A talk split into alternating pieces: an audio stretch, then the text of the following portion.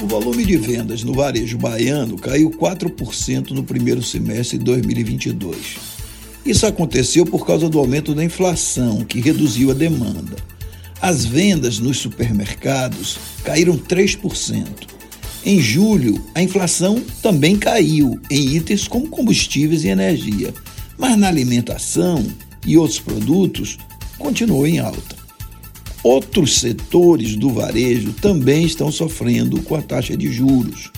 No varejo baiano, é a compra crédito que viabiliza as vendas. E os juros estão nas alturas, desestimulando as compras. O setor de vestuário, por exemplo, caiu 23%. E as vendas de imóveis e eletrodomésticos caíram quase 30%. As vendas de veículo tiveram redução de cerca de 1% e as de material de construção caíram quase 4%. Só nas farmácias as vendas subiram, em cerca de 13%. Combustíveis e lubrificantes também tiveram queda de 20% nas vendas. Com a queda nos preços dos combustíveis em julho, pode haver uma melhora.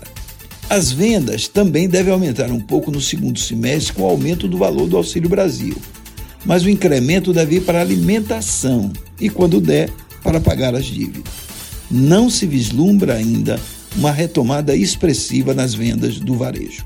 Os dados são da Superintendência de Estudos Econômicos e Sociais.